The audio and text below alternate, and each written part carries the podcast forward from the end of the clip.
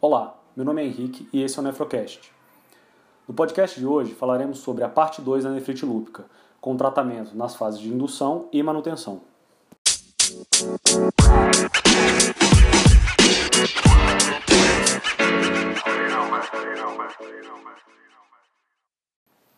Antes da gente falar sobre a terapia medicamentosa em si, a fase de indução inicialmente, a gente tem que levar em consideração algumas coisas. Um deles são os fatores de risco para a doença com pior prognóstico. Então, pacientes que na apresentação da doença apresentam aumento da creatinina, elevação da pressão arterial, proteína nefrótica, anemia com hematócrito menor que 26% e negros hispânicos têm um, um grau de evolução pior da doença. Na biópsia renal, a gente tem que avaliar a gravidade do envolvimento agudo ou crônico do compartimento tubo-intersticial e presença de crescentes. No decorrer da doença, pacientes que evoluem pior, a gente tem que avaliar a frequência e a gravidade dos relapsos, a resposta à terapia e a gravidade da azotemia. É bom saber que postergar a terapia por presunção de doença branda ou moderada está associada a aumento da lesão glomerular, fibrose intersticial progressiva, glomerulosclerose e menor resposta à terapia imunossupressora. Pacientes com moderada hematúria e ou proteinúria subnefrótica geralmente possuem doença ativa latente que causa lesão renal progressiva. Então, no estágio inicial, a creatina se mantém normal porque os néfrons restantes eles se mantêm perfiltrantes. Na terapia não imunossupressora, a gente tem que estar atento que devemos corrigir a, um quadro de hipertensão arterial de forma agressiva, principalmente aqueles pacientes que têm proteinúria, né? E utilizar preferencialmente é, medicações da classe ECA ou BRA. Nas estatinas existem algumas fracas evidências que elas podem retardar a progressão da doença renal crônica, então vale a pena avaliar. A terapia imunossupressora em si, ela vai consistir, consistir em indução, com uma terapia anti-inflamatória imunossupressora, e manutenção. Uma resposta clínica não é sinônimo de remissão histológica. E não existe consenso sobre a definição de resposta completa. Né? A gente vai ter que avaliar aqueles critérios indiretos que vão mostrar para a gente uma interrupção da inflamação. Então, redução da proteinúria, redução ou estabilização da creatinina e resolução do, do, da atividade do EAS, né, com a hematúria, piúria e cilindros celulares. Quando a gente vai falar sobre a, a resposta completa da, da, terapia, no caso da proteinúria, isso varia conforme os diversos estudos. Então, o The Lupus Nephritis Collaborative Study Group ele diz que uma resposta completa é atingida quando você tem uma proteinúria menor do que 330 mg em 24 horas. Já os estudos Lunar, ALMS e ACCESS é quando a gente atinge uma proteína menor que 500 mg em 24 horas. Já o Eurolupus Nephritis Trial, menor do que 1 grama em 24 horas. Os critérios para estabilização da creatinina eles também, eles também vão variar de acordo com os estudos. Então, alguns dizem sobre a normalização da creatinina, outros definem uma creatinina com nível sérico menor do que 1,2 mg por decilitro, Outros falam sobre uma creatina sérica menor do que 1,4 mg por decilitro. E já outros vão falar sobre uma redução da creatinina em 15 a 25% do valor de base. Dos critérios para melhora do segmento urinário, mostrando uma resposta a essa terapia, também vai variar com os estudos. Alguns falam sobre uma hematúria menor que 10 células no EAS, menor do que 5 células ou até a ausência. Lembrando que a proteinúria ela pode persistir como consequência de uma cicatriz renal. E essa máxima redução da proteinúria ocorre em meses.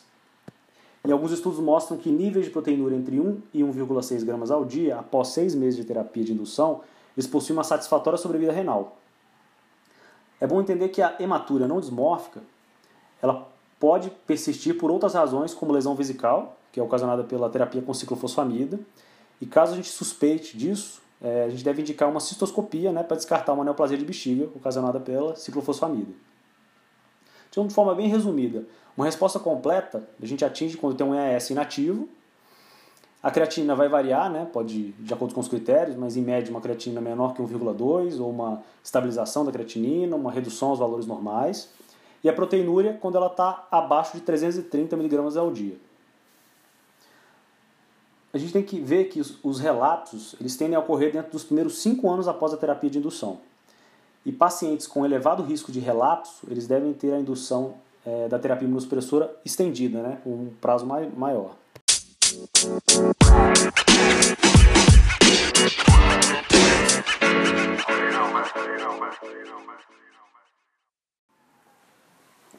Na terapia de indução, tanto o CADIGO quanto o Colégio Americano de Reumatologia, eles dizem que a terapia inicial ela deve iniciar com corticoides combinados com ciclofosfamida ou micofenolato de mofetil.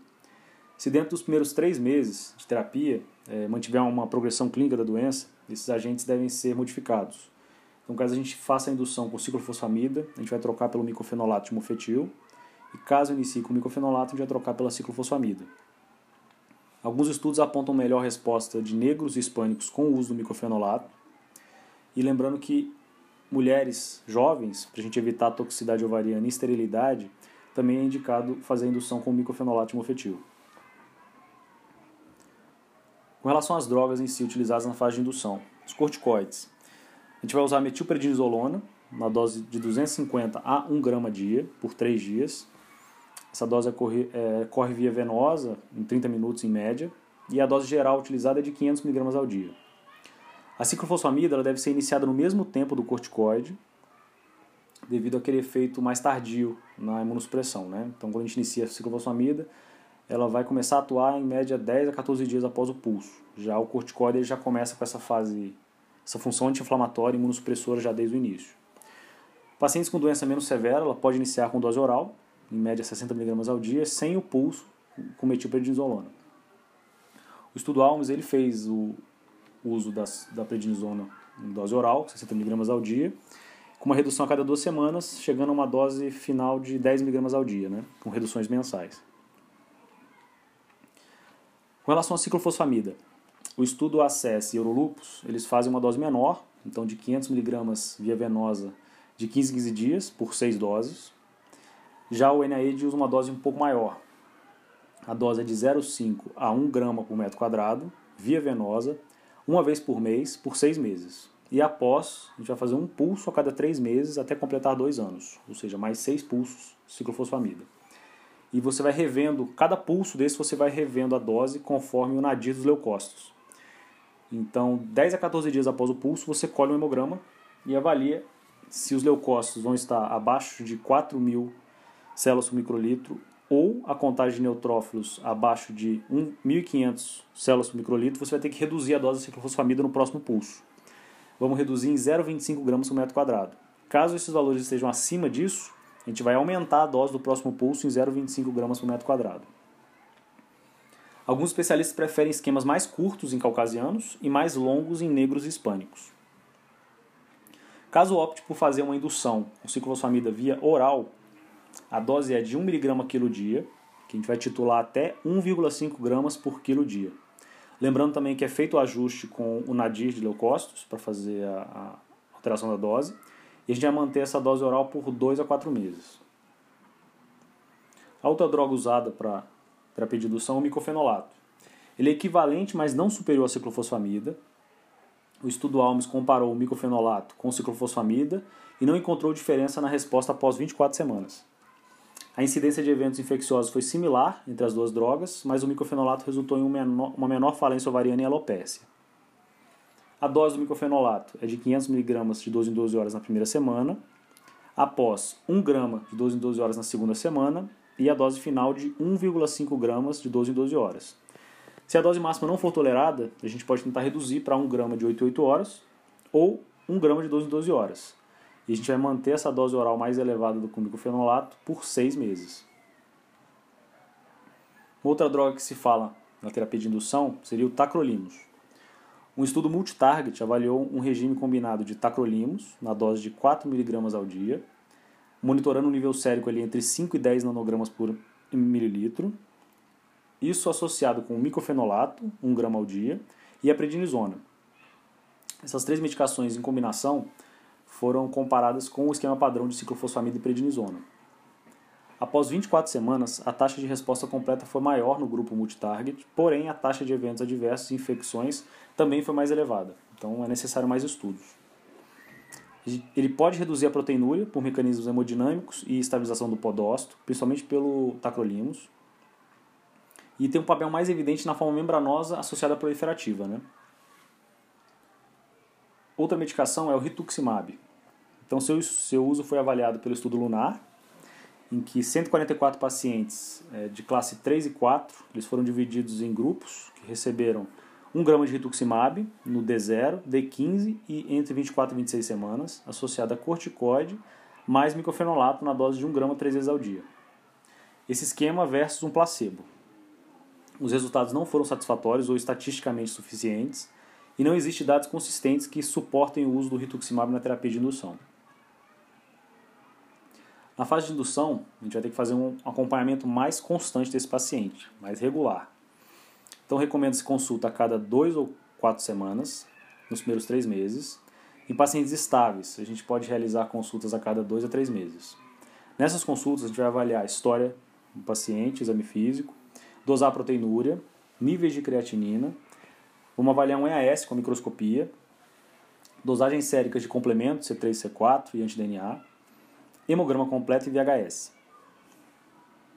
Na fase de indução também a gente tem que estar atento para prevenção de pneumonia por pneumocistes e a toxicidade gonadal e de bexiga pela ciclofosfamida. Então, às vezes, até com relação à infusão venosa, recomenda-se o uso do mesna para evitar essa toxicidade. Um outro fator também seria minimizar a perda óssea do, do corticoide. Então, talvez associar um carbonato de cálcio nessa terapia em que o paciente, na fase inicial, usa uma dose muito grande de corticoide.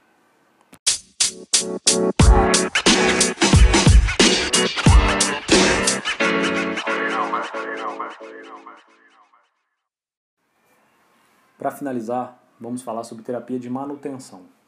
Mais de 50% dos pacientes com nefrite lúpica proliferativa apresentam relapso durante a redução ou suspensão da terapia imunossupressora. É uma taxa de 8 a cada 100 pacientes nos primeiros 5 anos. As duas drogas mais usadas são o micofenolato e a satioprina. A duração da terapia de manutenção é entre 2 e 3 anos, em média 2 anos e meio. Pacientes intolerantes ao micofenolato ou azatioprina, eles podem ser tratados com ciclosporina ou tacrolimus. O estudo mantém mostrou eficácia similar entre micofenolato e azatioprina nos 10 anos de segmento. Já o estudo ALMS mostrou superioridade do micofenolato independente do tipo de indução, raça ou região. Então, quando é que a gente vai iniciar a terapia de manutenção? Pacientes que receberam terapia EV com ciclofosfamida como terapia de indução devem iniciar a manutenção duas a quatro semanas após a última dose de ciclofosfamida, quando os seguintes critérios forem atingidos. Então, leucócitos totais maiores que 3.000 células por microlitro e neutrófilos maiores, maior que 1.500 células por microlitro. Aí sim a gente vai iniciar a terapia de manutenção. Pacientes que receberam ciclofosfamida oral ou terapia, como terapia inicial recomenda-se iniciar a terapia de manutenção imediatamente após a descontinuação, descontinuação da ciclofosfamida, caso atenda os critérios hematológicos já citados. Em pacientes com terapia inicial pelo micofenolato oral, recomenda-se redução gradual da dose após os seis meses de indução. Nas doses recomendadas, o micofenolato mofetil, a dose recomendada é de 1 grama de 12 em 12 horas, podendo ser reduzido gradualmente, por exemplo, de 1,5 grama ao ao dia por um ano e após um grama ao dia no segundo ano. A dose da azatioprina é de 2 mg quilo dia, no máximo 150 a 200 mg ao dia. E a prednisona é a menor dose necessária para controlar os sintomas extrarrenais. Então, em média, 0,05 a 0,2 mg quilo dia.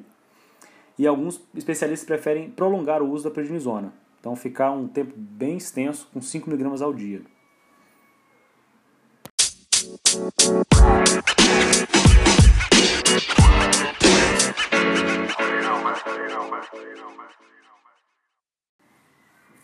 Bom, antes de encerrar esse podcast, tem duas considerações que gostaria de fazer. Uma delas é lembrar de que quando a gente fizer uma terapia de indução com corticoide, uma dose muito alta, imunossupressora, a gente tem que lembrar sempre de fazer antes a profilaxia com um antiparasitário, né, intestinal, principalmente a ivermectina. E aí a dose vai variar com o peso do paciente. A outra consideração seria o uso da hidroxicloroquina, que é indicado em todo paciente com lúpus. Então a dose em média de 400 mg ao dia em pacientes que fazem diálise, né, que estão em uso da, da cloroquina, a gente pode reduzir para uma dose até de 100 mg ao dia. Lembrando que a cloroquina ela gera uma toxicidade oftalmológica, então, em média, depois do primeiro mês de uso, a gente solicita uma avaliação do oftalmologista, e a cada seis meses também é aconselhável passar por uma avaliação para ver se está ocorrendo alguma toxicidade. Então é isso. Eu encerro por aqui esse podcast, espero que vocês tenham gostado.